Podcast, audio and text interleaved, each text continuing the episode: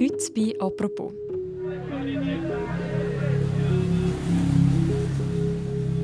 Ein Schweizer TÜV-Fahrer wird im Iran verhaftet und verschleppt. Es meldete sich niemand aus der Schweiz. Keiner der Botschaft, kein Rechtsanwalt, niemand. Haben Sie mich vergessen? Zehn Tage lang geht er in iranischen Gefängnis durch die Hölle und bis heute weiß er nicht, wieso. Simone Rau, sie ist Reporterin beim Recherchedesk von Tamedia, ist der Geschichte von dem Mann nachgegangen und hat versucht, Antworten zu finden. Hallo Simon. Hallo Miriam.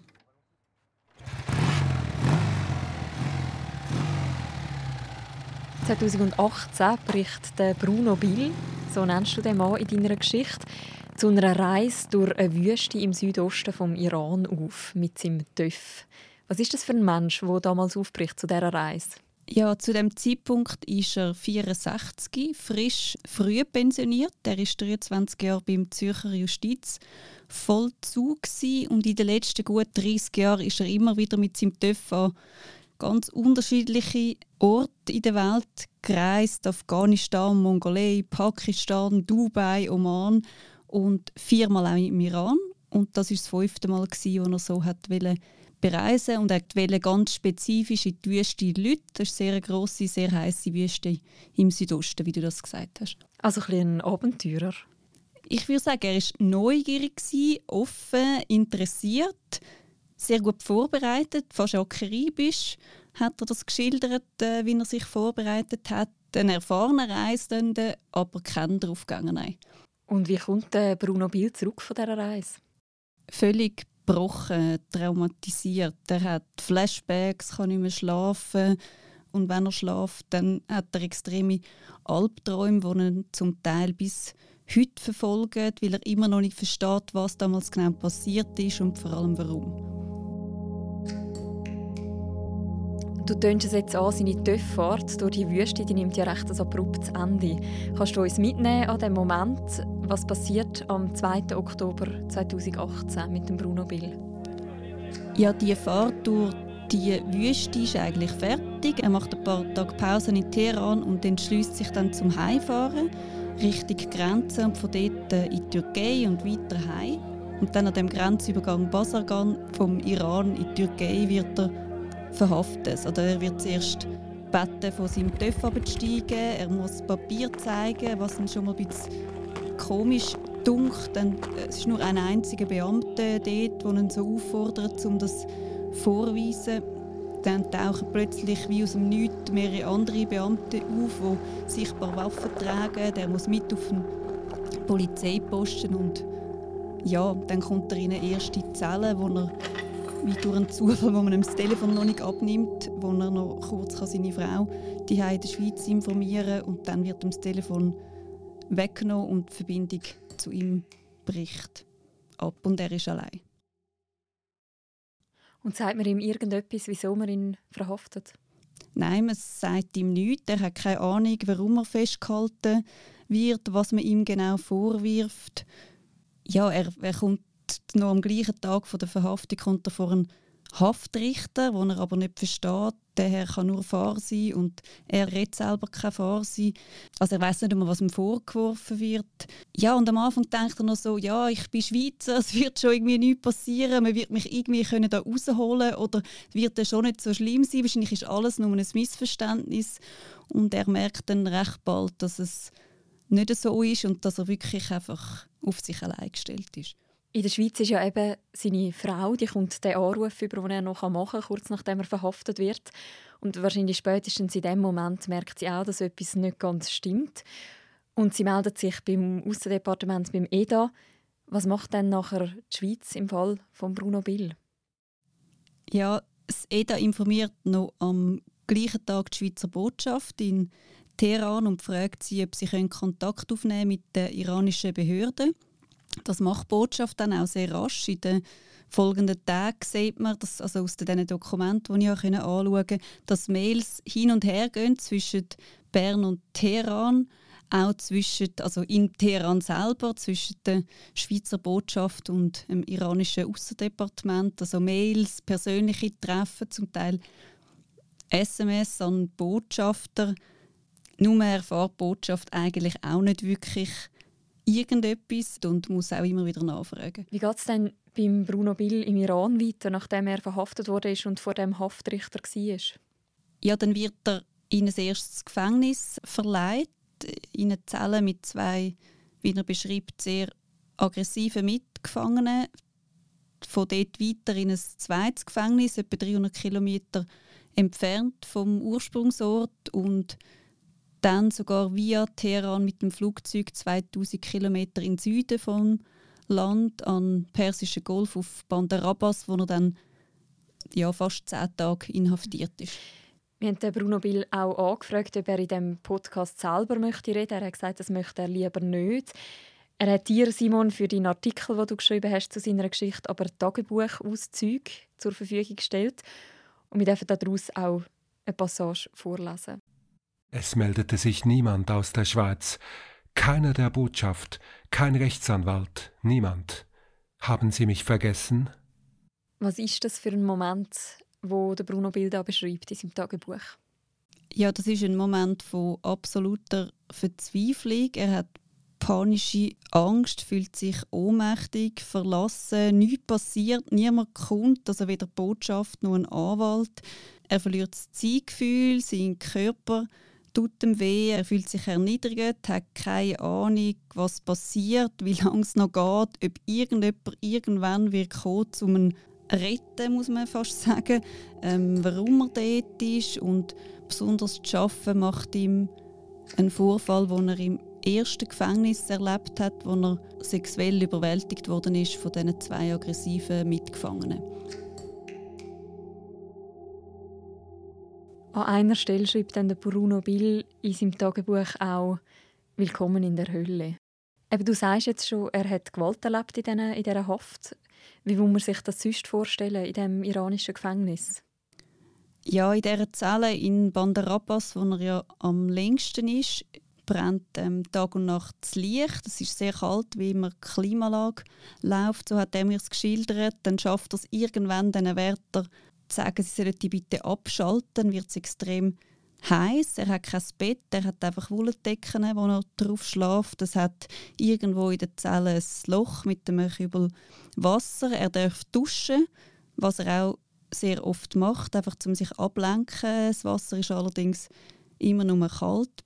Und vor allem wird er fast täglich verhört. Also man befragt ihn äh, zu allem Möglichen, vor allem seinem früheren Job im Justizvollzug, aber auch Arbeitskollegen, frühere Chefs, zum Teil wirklich Jahrzehnte zurück, Freunde, Bekannte.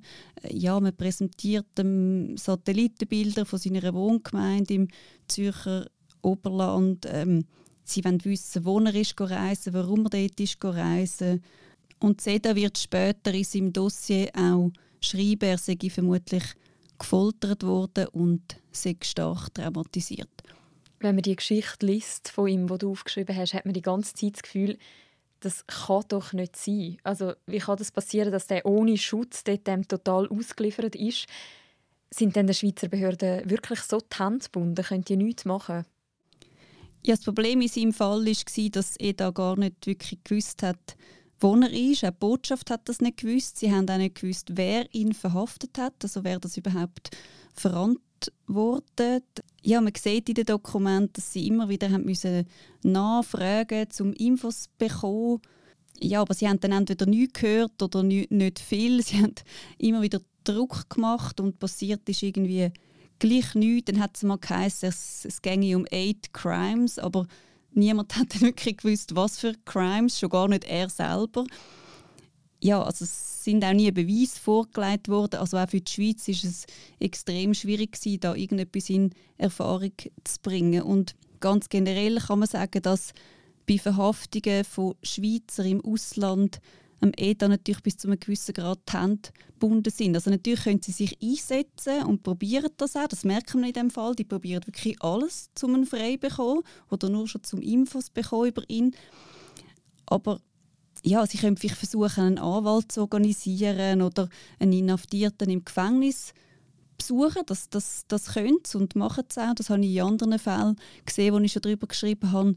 Aber sie können nicht zum Beispiel jemanden aus einem Gefängnis rausholen, wo nach Gesetz von dem jeweiligen Staat verurteilt worden sind. Das, das geht wie nicht. Also jeder betont das auch, dass sie da wie die Souveränität und ähm, die Rechtsordnung vom jeweiligen Staat müssen beachten Entsprechend auch das kann man im Bruno Bills im Tagebuch nachlesen, fühlt sich natürlich für ihn an, als wäre er wirklich total allein gelassen.